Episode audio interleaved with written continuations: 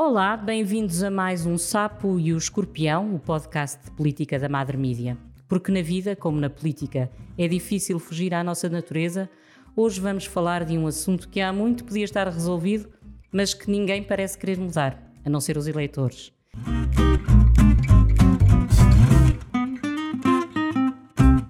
Eu sou a Isabel Tavares e tenho comigo Paulo Pisco, deputado do PS, eleito pelo Círculo da Europa, Esther Vargas, que era cabeça de lista pelo PSD no mesmo círculo, e Céu Mateus, eleitora residente no Reino Unido e professora catedrática, já agora, na Lancaster University, a Economia da Saúde. Olá a todos. Olá, boa tarde. Olá, boa tarde. Eu vou começar com um pequeno resumo. Houve eleições para a Assembleia da República a 30 de janeiro, foram anulados os votos de mais de 157 mil imigrantes na Europa.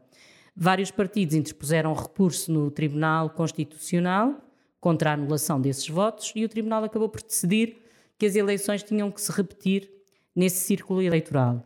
Há pormenores kafkianos, devo dizer, mas esses vamos revelando ao longo desta conversa.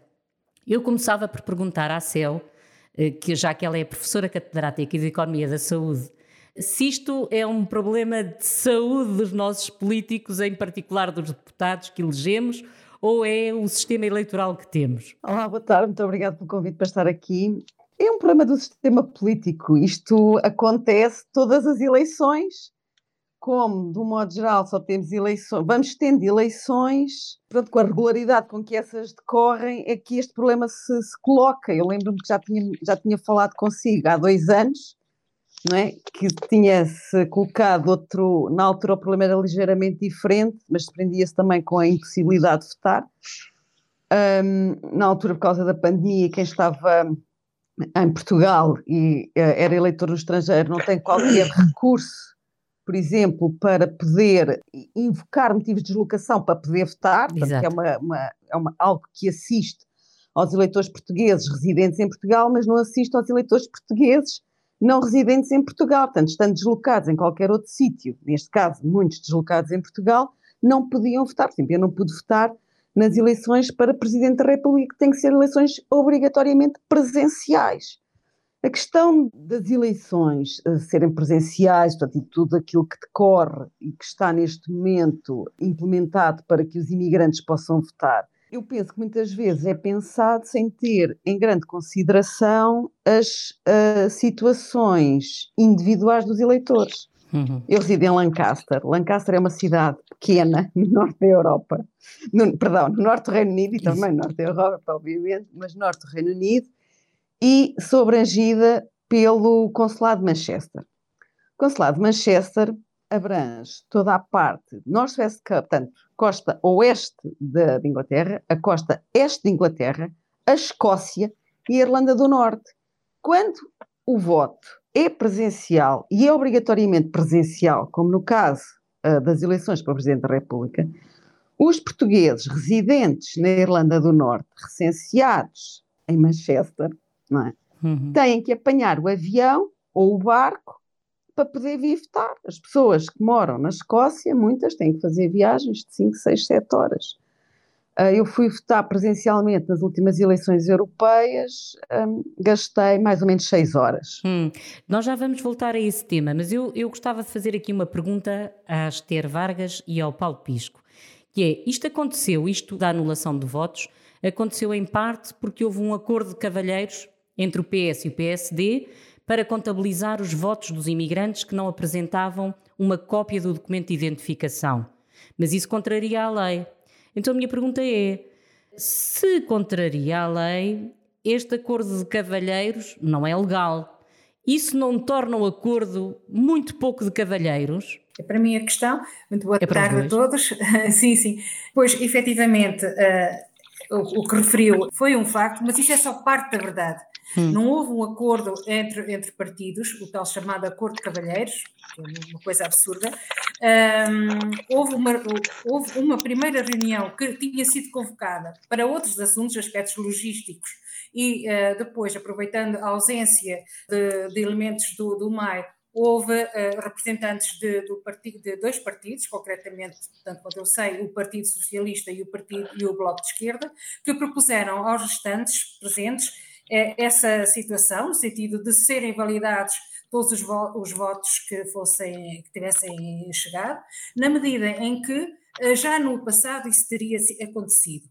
E uh, é evidente que o PSD não era uma reunião política, os partidos, os partidos não, não podem fazer, tomar decisões políticas em reuniões deste tipo porque as decisões e os acordos políticos devem ser feitos, na minha perspectiva, em sede da Assembleia da República, mas os funcionários que participaram nessa reunião acabaram, porque aquilo foi-lhes apresentado como sendo um facto uh, normal, hum. E, e, de facto e, uh, acabaram por assinar essa, essa, por concordar com essa situação. Mas ao reportarem o, o, sucedido junto do partido, obviamente que se chegou à conclusão que isso contrariava a lei, que não havia qualquer possibilidade nesse sentido, e na reunião seguinte, e, é, e isto é, é, importante que se diga, houve uma segunda reunião, uhum. uh, e na segunda reunião, no, no, dia 4 de fevereiro, o Partido Social Democrata comunicou uh, aos demais partidos que se desvinculava desse acordo, porque afinal era um acordo que não podia ter sido celebrado, e que iria pugnar pelo cumprimento da lei. Hum. Resta acrescentar que esta, esta segunda reunião do dia 4 de fevereiro eh, foi antes da contagem do, do, dos votos, porque a contagem dos votos eh, teve lugar nos dias 8 e 9. Portanto, a tempo de, de, se alterar, de, se cumprir a lei nesse escrutínio. E, aliás, isso também ia ao encontro da própria determinação da CNE, que na, na sua página, na, no, na véspera, também já tinha dito que os votos que não fossem acompanhados de identificação teriam que ser invalidados, portanto, não poderiam ser contabilizados. Uhum. Uh, portanto, uh, aqui não houve acordo de cavalheiros, primeiro porque ele não poderia ter lugar, porque os partidos não são donos uh, das eleições e há, as eleições são enquadradas pela legislação, seja ela correta ou não, não é isso que está em causa Bem, neste mas momento. Eu, eu ainda queria dar hipótese ao Paulo Pisco de responder a isto, sim, claro, sim, mas sim. o Tribunal Constitucional confirmou que houve este acordo e que este, e até fala em, em Uh, uh, que até diz que este acordo informal é grosseiramente ilegal. É, é a maneira como. como é, portanto, ele é, existiu, não, não, é? Existiu na primeira reunião, mas foi desmontado e anulado na segunda reunião do dia 4 de fevereiro. Hum. Portanto, há tempo de se evitar toda esta situação. Paulo Pisco, gostava de ouvir sobre esta. Eu, em primeiro lugar, eu queria lamentar que este debate esteja completamente enviesado e eu acho que o PSD não, não aprendeu nada, nem aprende nada eh, com o resultado das eleições, nem com todo este processo eleitoral que bloqueou e paralisou o nosso país uh, durante este, todo este período de uma forma completamente inútil e gratuita, só porque o PSD apresentou na base os protestos que levaram depois à anulação uh, dos votos. O PSD tem vindo. Eu, eu, lamento que, que, que, estejamos ainda a discutir toda esta questão, porque eu acho que isto já deveria estar, de facto, ultrapassado. Devíamos estar, se calhar, a, a discutir outro tipo de questões, uh, designadamente a necessidade de haver uma alteração da lei eleitoral. Já mas, lá vamos, já lá vamos. Um, sim, mas. Um, era, era bom que se entendesse de uma vez por todas e que se utilizassem os argumentos corretos e honestos.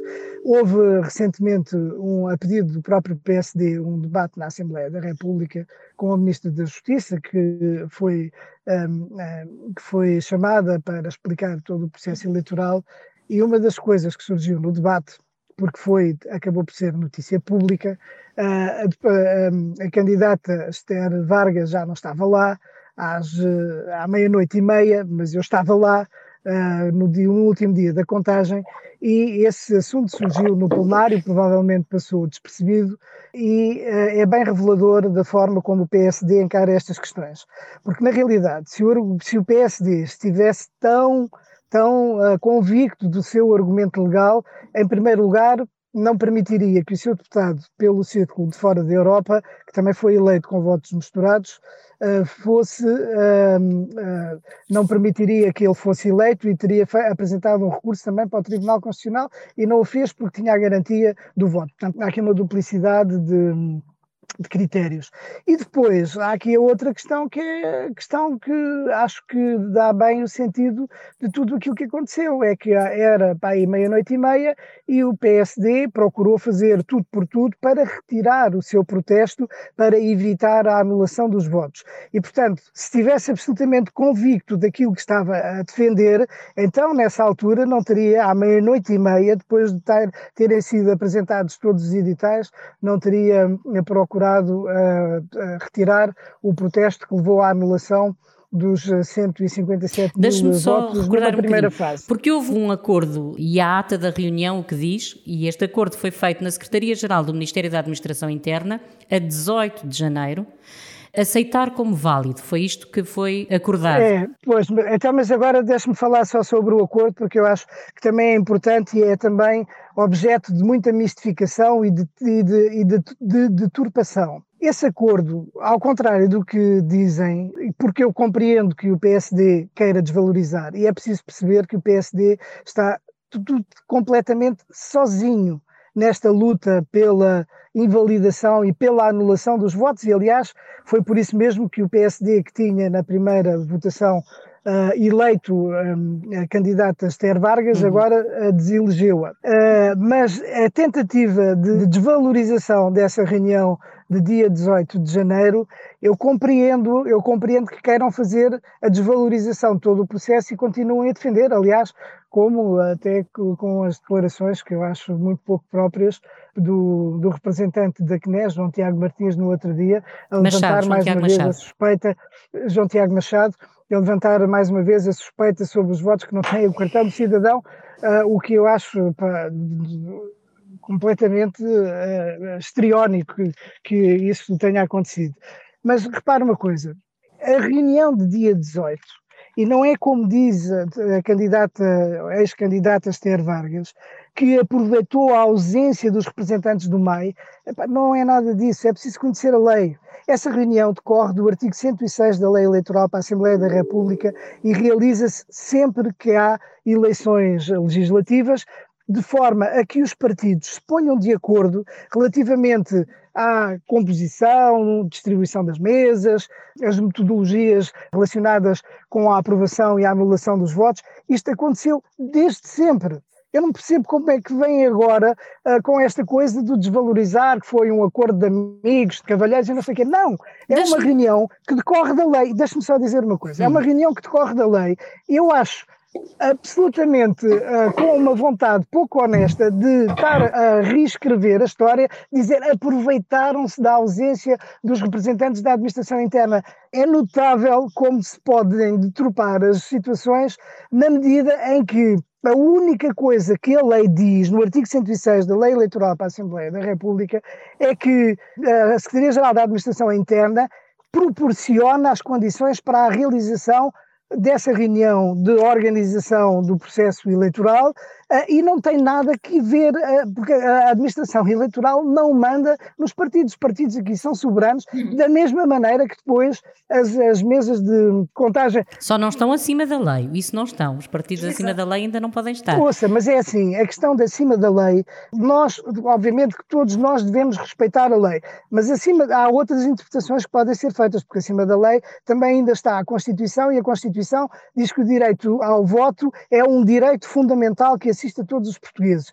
Mas isto estar aqui a dizer que houve uma infração à lei, eu acho que é uma coisa que eu acho que esse tipo de discurso já devia ter sido, já mas, não devia ser. Mas nem sequer somos nós que estamos a dizer, foi o Tribunal Constitucional que disse. Oh, mas, mas espera. também falar a nós. Pois. Sim, mas deixe-me deixe já agora só terminar tá o raciocínio, porque eu acho que isto é importante que também se perceba.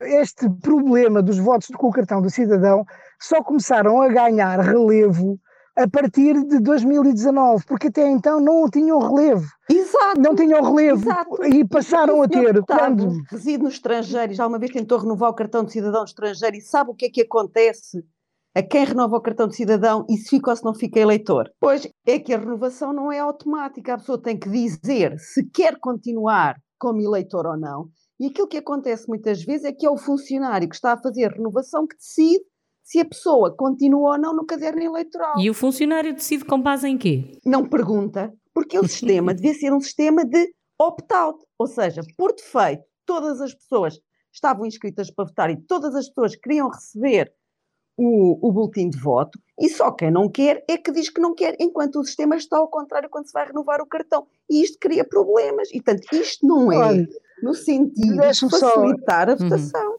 Mas ouça, deixe-me só dizer uma coisa, eu não, sei, não percebo como é que se pode dizer uma coisa dessas.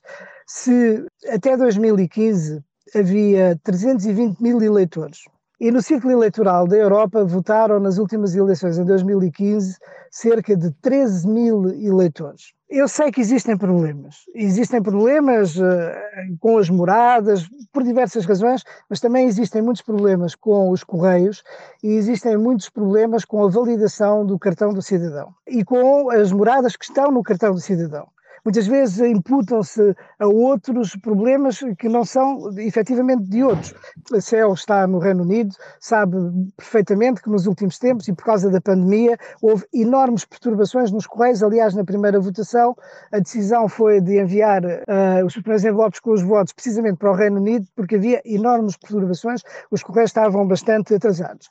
Mas nós estamos a falar da existência de 13 mil eleitores na Europa em 2015 ou de cerca de 320 mil inscritos em 2015 e de perto de um milhão e meio em 2019 por causa do recenseamento automático. Isso é ótimo. Abriu-se, abriu-se, não, é, abriu-se e democratizou-se como nunca se tinha Mas isso democratizado. Eu acho ótimo. Embora, embora só seja possível votar, que era aquilo que eu estava a dizer, em 150 localidades, apesar de haver portugueses espalhados por mais de, de 186 países. Não, não, olha, e, como dizia não vamos confundir as tenha... coisas.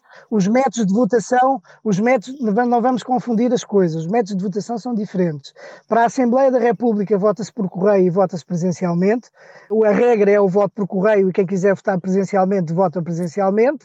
Uh, e para o Presidente da República vota-se é apenas presencialmente. E as eleições Portanto, são, europeias? São, também. E na, nas eleições europeias também se vota presencialmente. Portanto, são uh, sistema, uh, votações diferentes consoante as eleições, e porque também têm características uh, diferentes. Mas houve uma evolução e uma progressão e uma democratização que não pode ser escamoteada. Não se pode estar a dizer que nada se passou. Não, passou-se e passou-se muito. Houve uma grande evolução e que foi muito, muito positiva. Mas não adianta ter mais eleitores se depois não se dá aos eleitores a possibilidade de votar há de concordar comigo em relação a isto. Ouça, como é que se pode estar a dizer uma coisa? Eu não percebo esse tipo de argumentação de não se dá a possibilidade de votar. Mas então o Paulo Pisco não viu televisão no dia das eleições, nem ouviu nada do que se passou em Espanha, do que se passa todos os anos em todo o lado. Ouça, eu já estou a perceber de onde é que vêm esses não, não argumentos. Não, os argumentos vêm dos eleitores, vêm de quem vota. Agora, vamos já ver uma coisa nós estamos a falar, há pouco uh, foi aqui também referido uma outra coisa que tinha a ver com o facto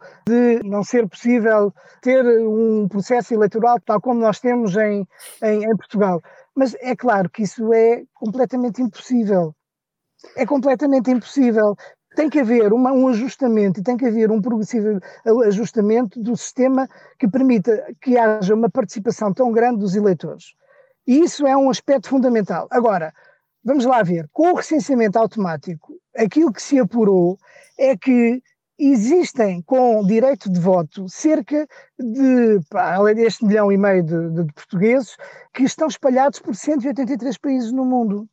E, portanto, uh, o facto de sermos muitos e de estarmos muito dispersos cria problemas. E é óbvio que as pessoas, que nós, eu acho que os partidos políticos, o Partido Socialista, pelo menos, está completamente empenhado em que haja uma participação tão alargada quanto possível. Agora, que ter exatamente as mesmas condições que se tem numa eleição em Portugal, eu acho que isso é um bocadinho exagerado, porque não se consegue. Eu não, não gostava de ter exatamente as mesmas condições, mas gostava de ter condições um bocadinho melhores. Que a Olha, questão de ter que ser obrigatório o voto presencial para a Presidência da República, o ter que ser obrigatório o voto presencial para o Parlamento Europeu e para a obrigatoriedade de incluir o cartão de cidadão no voto por correspondência são tudo obstáculos à participação na vida democrática do país dos cidadãos que estão imigrados. Uhum. Obstáculos. Eu não estou a dizer que quero as mesmas condições. Eu só estou a dizer que gostaria que as condições fossem um bocadinho melhores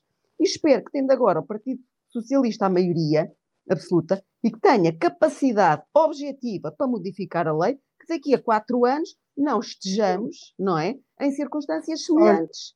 Marcelo, repara uma coisa, eu acho que isto não é uma coisa que depende apenas do Partido Socialista, acho não, tenho a certeza, não dependerá apenas mas do como Partido a maioria Socialista. é mais fácil. Sim, mas que nós todos estamos empenhados na alteração da lei, aliás, como já estávamos antes, repara, porque uma coisa é haver 10 ou 12% de, eh, de anulação de, de votos de, pelas mesmas razões, porque não tinha o cartão de cidadão, etc. Isso é uma coisa que sempre aconteceu desde, desde as primeiras eleições.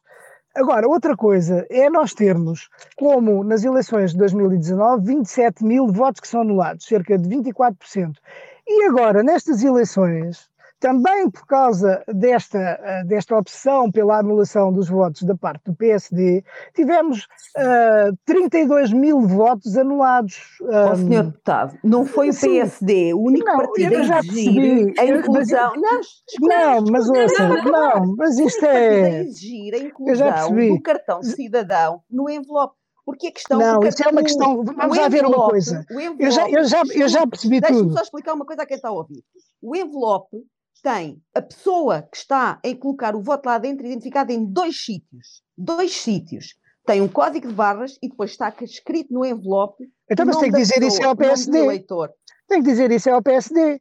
Eles é que rejeitaram todas as outras formas de identificação dos eleitores. Vamos deixar, vamos deixar a Esther Vargas responder, porque acho que agora, o Paulo Pisco, deixa-me agora só, sozinho nesta questão. Favor, deixa só agora a Esther Vargas responder a isto. Bem, uh, aquilo que eu, que eu queria dizer é que o PSD é, não, não, está sozinho nisto, porque o, o, Tribunal Constitucional veio dar razão a toda a argumentação do PSD ao longo deste processo de escrutínio.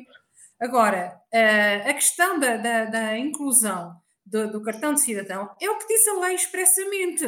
Se a lei não está correta. Deixa eu ouvir agora. O deputado Paulo Pisco, eu não interrompi. Se a lei não está correta nesse pormenor, então que se muda a lei, mas enquanto a lei estiver em vigor, ela tem que ser cumprida. Porque senão abrimos aqui um precedente que pode ser muito perigoso até para outras situações. E tudo isso irá descredibilizar o, o processo. O processo eleitoral tem que ter a dignidade e tem que ter o rigor e a legalidade para poder ser credível aos olhos de, dos portugueses. Os portugueses não podem desconfiar uh, da, Mas a questão é que. Agora, se de facto a lei não está correta, mude-se a lei. O problema não surgiu agora, já tinha surgido em 2019. Eu não percebo, sinceramente, como é que, então, desde então, os partidos com assento na Assembleia não tenham, não tenham trabalhado o assunto no sentido de fazer as alterações necessárias para que esse constrangimento legal pudesse ser ultrapassado. Agora, como não o fizeram, e é aquela lei que, que enquadra todo o processo legislativo, ela tem que ser cumprida. É, é, é só isto. Mas a questão é que há muitas pessoas que não votam porque têm que incluir o cartão de cidadão no, no envelope. E há, portanto, há sítios onde não conseguem fazer fotocópia do cartão de cidadão. E há pessoas que acham que se incluírem o cartão de cidadão conseguem. Uh, quem faz a contagem dos votos consegue saber em quem a é que a pessoa está a votar. Portanto, a inclusão do cartão de cidadão não é uma garantia, ou seja, neste caso, não é uma garantia para uh, o rigor da, da, eleição, porque há pessoas que acham que isso funciona exatamente ao contrário. Por exemplo, em Inglaterra, as pessoas nem sequer precisam de nenhum documento quando vão votar. Uhum. Exato. Chegam lá e dizem assim: Eu sou esta pessoa. E acredita-se na sua palavra. É não assim, se desconfia dela à partida, não é? Só se desconfia dela se houver motivos e se ela der motivos para que se desconfie. Eu não estou a dizer que, que, deve ser assim em Portugal. Não é isso que estou a dizer. Só estou a dizer que há outras democracias que funcionam noutros moldes e que ninguém uh, tem os resultados eleitorais desses países sob suspeita. Hum. Por exemplo, em França, a pessoa pode entregar o seu voto a outra pessoa. Uhum. A pessoa não vai votar e a outra pessoa que diz: Delega. esta pessoa delegou a uhum. sua capacidade de votar em mim sim, e sim. eu estou a votar por ela. Portanto, e, ninguém, e nós mas, não achamos que o Macron é eleito uh, ilegalmente. Sim, sim. sim. Não é? Mas, mas, tudo isso, tudo isso é, é, correto. Agora, se de facto a lei não foi mudada e se é aquela lei que enquadra todo o processo, enquanto a lei estiver válida, ela tem que ser cumprida. Oh, oh Paulo Pisco, e o, o PS está disposto a mudar a lei e até onde é que está disposto a ir? Já se falou aqui de várias coisas, de vários problemas, não é? Nomeadamente, nós temos um sistema eleitoral com mais de 40 anos, não tarda nada, tem 50 anos, e continuamos a votar exatamente da mesma maneira. Isto também não podia ser alterado, esta não se poderia facilitar sem desconfiar, porque isto é uma coisa que acontece muito em Portugal, o ónus da Ouça, prova fica sempre. É assim, pode, hum. pode e deve. Mas quando se diz porque é que não alteraram, ah, não alteraram a lei? Por uma razão muito simples. Eu acho que consideram, pelo menos, esse benefício de ah, poderem acreditar naquilo que eu estou a dizer, que é o seguinte. Com o recenseamento automático, detectou-se claramente que havia um problema. Os partidos políticos todos eles se comprometeram na alteração do sistema eleitoral. Nós estamos a falar das eleições de 2019 e estamos a falar na aprovação do Orçamento de Estado em janeiro de 2020. E estamos a falar de três meses depois ter aparecido a pandemia. E depois, durante mais de um ano, o Parlamento funcionou em mínimos. O Parlamento não teve condições para fazer essas alterações e houve uma alteração a uma lei eleitoral que foi feita em 2021. Mesmo no final da legislatura, foi a lei eleitoral mesmo no para... final, podiam ter aproveitado e ter mudado mais coisas. Não, não se pode, sim, mas não se, foi a eleição, foi a alteração da lei eleitoral para as autarquias locais, porque houve eleições em setembro de 2021.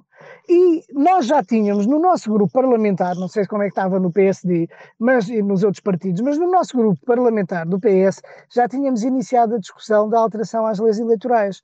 Só que depois houve a dissolução da Assembleia da República e não se pôde avançar. Portanto, esta é a razão. E não dizem, ah, mas porquê é que não fizeram? É por esta razão. É só por esta razão, porque o problema estava identificado e havia a determinação por parte problema, dos políticos para avançar. O verdadeiro problema está identificado desde há muitos anos, desde que era Marcelo Rebelo de Sousa, líder do PSD. Sim, mas Pronto. Já é verdade, há quantos anos é que isso foi? Em é verdade, é verdade, sim. Que valha? É Pronto. verdade, sim, é verdade. Há muito tempo se vir, há muito tempo que se fala no número elevado à abstenção, de votos anulados e não sei o quê. Mas quando nós estamos a falar de um universo de 13 mil eleitores, as coisas depois não têm força suficiente para evoluírem. Percebe? É Portanto, se elemento... forem 13 mil a viver lá fora, não interessa. Se forem eh, um milhão e não, não, já, não, já, não tens Aliás, a representatividade é outro problema também, não é? Porque não sei se estão de acordo, o CEL, pergunto-lhe se se sente representada na Olha, Assembleia para, da República. Não, mas eu, porque. Uh... Isabel, deixa-me só dizer-lhe uma coisa. Eu acho que isso que está a fazer é uma distorção total daquilo que eu estou a dizer. Eu acho que isso assim não é hum. correto porque eu não estou a desvalorizar então, acabou de dizer que não tem a mesma Há força. Alguém, ouça, não fui eu que desvalorizei. Ouça, não, peço desculpa, mas este debate assim está nos termos que eu acho que não são os mais corretos. Então, mas eu acho que a deputada Esther Vargas tem a mesma preocupação, mas acha que eu, que sou deputado desde 2009, que desvalorizo os portugueses residentes no estrangeiro, eu que passo a minha vida a lutar por eles? E eu estou a dizer isto com, eh, mesmo com os deputados do, do PSD, Carlos Gonçalves, como o José Cesário, e eu e o meu colega Paulo Porto até esta legislatura, uh, se há deputados que fazem uma luta encarniçada pela defesa dos nossos compatriotas no estrangeiro somos nós. Agora, estar aqui a dizer, a distorcer oh, oh, Paulo, as coisas mas então maneira, lá em que é que luta. Nós estamos aqui a falar desculpa. de coisas concretas não é? E eh, a CEL começou por falar num artigo já acho que em 2019 em que se falava de todos estes problemas exatamente e em que eram os imigrantes, não era eu, que diziam que não queriam ser cidadãos de segunda. Diziam-no assim com todas as letras. Portanto, eu volto a fazer a pergunta, não é? Até onde é que o PS está disposto a ir e o que é que o PS está disposto a mudar? A minha pergunta é: depois de termos conseguido, não é, recensear todos os portugueses residentes no estrangeiro com mais de 18 anos que podem votar, como é que nós vamos aumentar não é? E remover os obstáculos que essas pessoas encontram. Fazer com que, que essas, com que essas pessoas votem de facto. Facilitar. Mas, ouça... A questão é, qual, aquilo que eu gostava de ouvir, não é? Era qual é que é o compromisso que conseguem assumir nos próximos quatro anos, no sentido de remover algumas das barreiras que existem neste momento, quer em relação à obrigatoriedade do voto presencial, quer em relação à obrigatoriedade da inclusão do cartão de cidadão. Eu não lhe estou a pedir, não é? Portanto, assim, enquanto deputado eleito pela maioria, que se comprometa a remover essas duas barreiras. Mas se consegue assumir o compromisso de que pode, pelo menos, tentar discutir o assunto. Ouça, mas eu já, eu já disse há pouco que da nossa parte existe o compromisso de continuar a procurar facilitar o exercício do direito de voto para os portugueses residentes no estrangeiro. Tal como o fizemos com a implementação do procedimento automático. Mas como?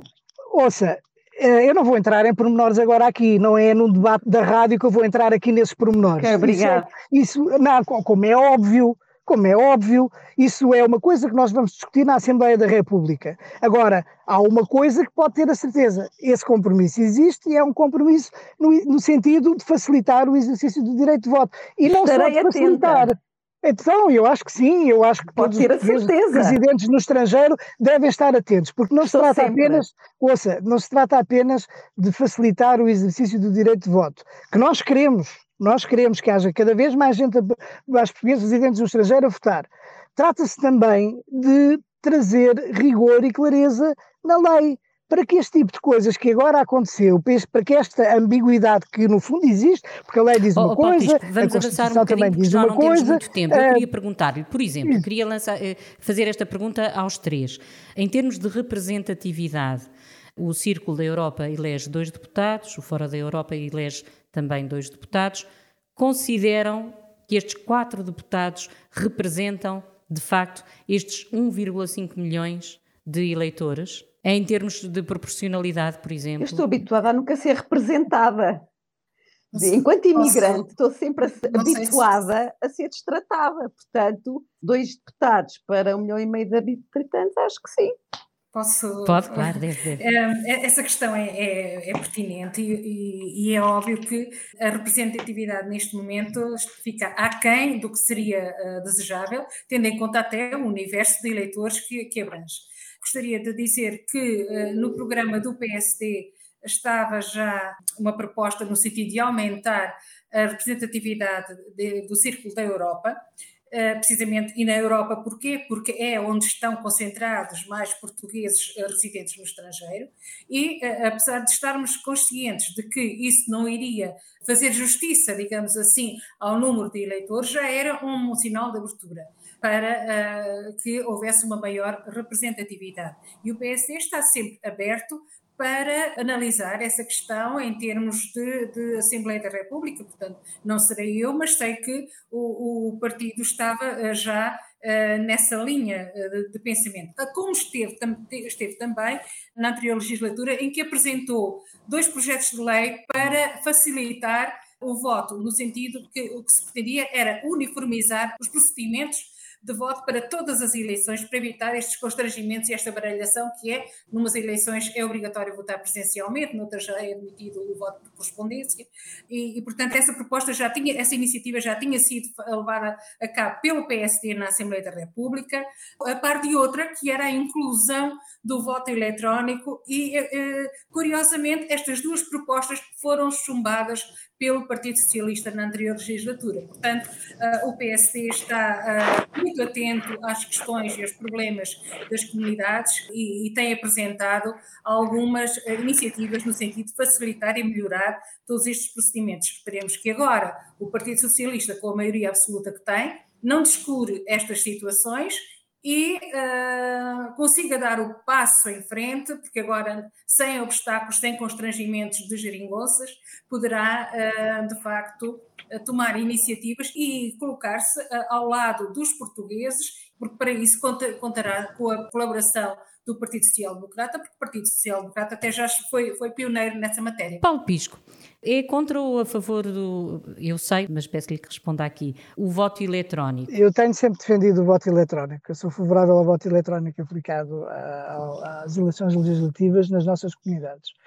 Não obstante aquilo que a candidata Esther Vargas referiu, o Partido Socialista, eh, no anterior governo, tinha em curso a concretização de uma experiência piloto com o voto eletrónico à distância para a eleição dos membros do Conselho das Comunidades e que resulta de um trabalho conjunto da Secretaria de Estado da Modernização Administrativa, da, da Administração Interna e das, e da, das comunidades portuguesas. E, portanto, é uma experiência que vai ser importante e vamos ver qual vai ser o resultado. Agora, eu também acho que, por outro lado, nós não podemos estar aqui a vender ilusões relativamente ao voto eletrónico. Eu ficava muito orgulhoso se Portugal pudesse ser o país referência em termos de voto eletrónico. Ficava muito orgulhoso mesmo e que deixasse de ser a Estónia a referência e que passasse a ser Portugal. Mas quem já analisou um pouco comparativamente os sistemas de voto eletrónico que existem, percebe que o voto eletrónico é tudo menos pacífico e, sobretudo, porque nós temos a perfeita noção, agora, sobretudo num tempo de ciberguerras, que existem muitas vulnerabilidades e que existe, do ponto de vista informático, a possibilidade de bloquear um sistema ou de haver uma intromissões no sistema que podem alterar os resultados. E, portanto, isto, nós estamos a falar de questões de soberania. Não podemos estar a falar de coisas de forma leviana.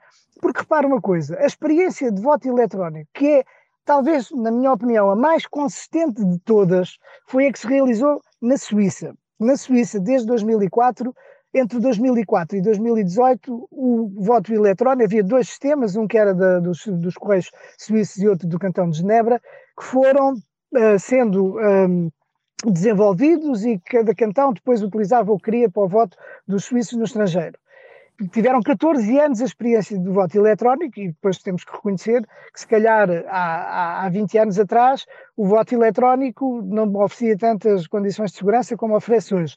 Mas em 2018, precisamente, em consenso com todos os partidos, decidiram suspender o voto eletrónico, estudar para ver se conseguia, de facto, arranjar um sistema que fosse impenetrável, porque aqui essa é a questão. Nós estamos a falar de questões de soberania e as vulnerabilidades que existem também em termos de segurança podem pôr em causa um escrutínio. E é isso que, obviamente, numa democracia não pode acontecer e ninguém quer.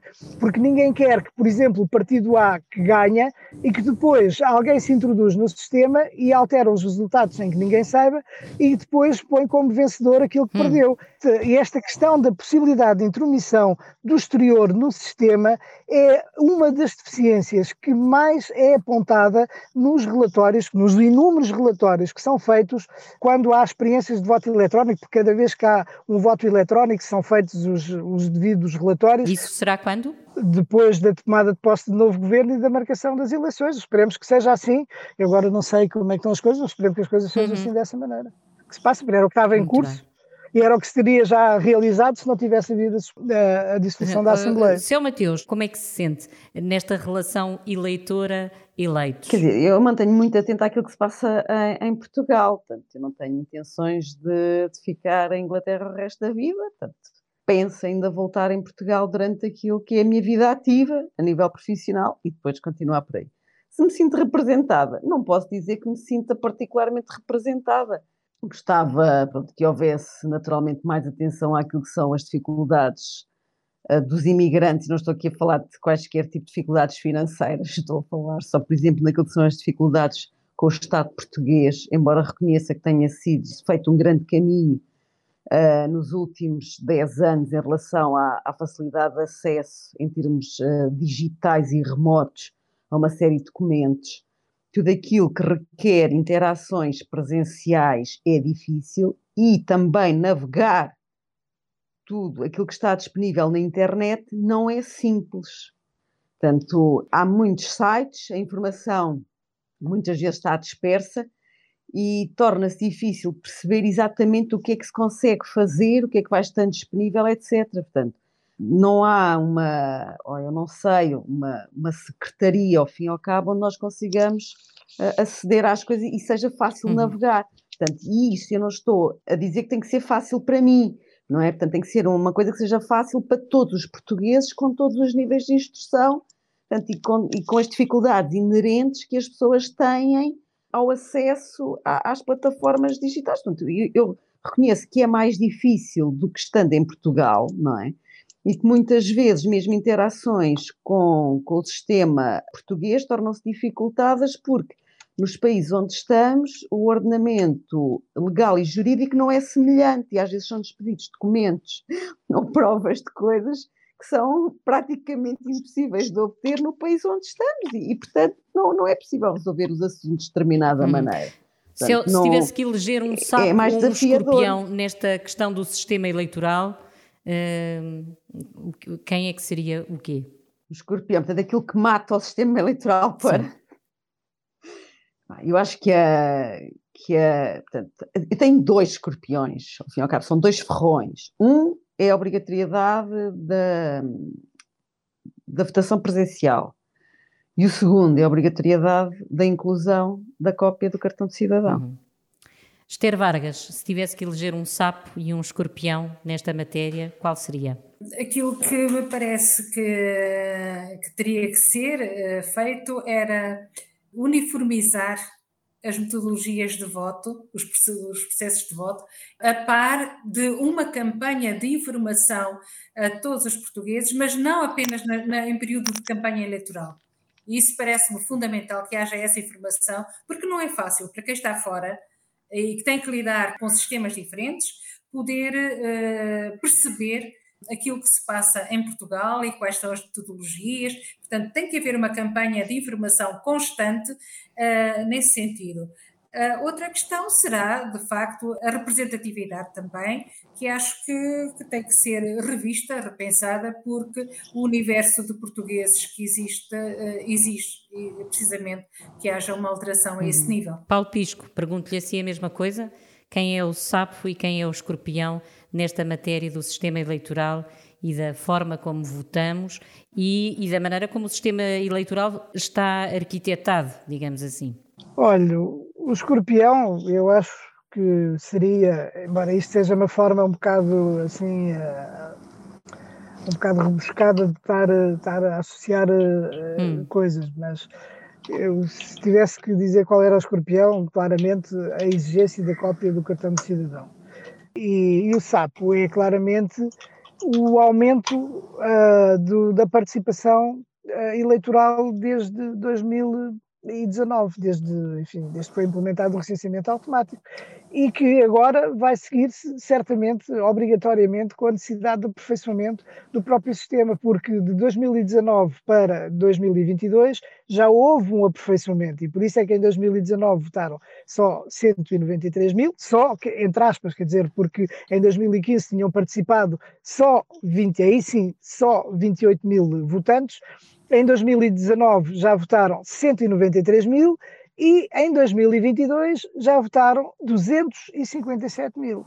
E, portanto, isto traz responsabilidades acrescidas a todo o sistema político e a necessidade de ir sempre aperfeiçoando. Haverá sempre problemas, eventualmente, com a morada do cartão de cidadão. Então é aí que é preciso incidir e insistir para eliminar a possibilidade de haver uma, moradas incorretas ou correios que não chegam, ou, etc. Portanto, temos que estar a incidir muito a nossa ação relativamente uhum. a esse aspecto. Vamos todos ficar atentos para ter a certeza que ao longo desta legislatura, e não apenas quando for a altura das eleições, para não ser em cima do joelho, vamos ter este, esta, esta questão resolvida. Chegamos ao fim desta conversa. Muito obrigada, Esther Vargas. Muito obrigada, Seu Mateus. Muito obrigada ao Paulo Pisco também por terem aceitado este Obrigado. Obrigado também. Não foi Obrigada. fácil conciliar horários. Obrigada a quem nos ouve e voltamos na próxima semana para falar sobre a atualidade política à luz da fábula que nos conta a história de um sapo e um escorpião que morreram afogados porque nenhum deles conseguiu fugir à sua natureza. Um bom dia.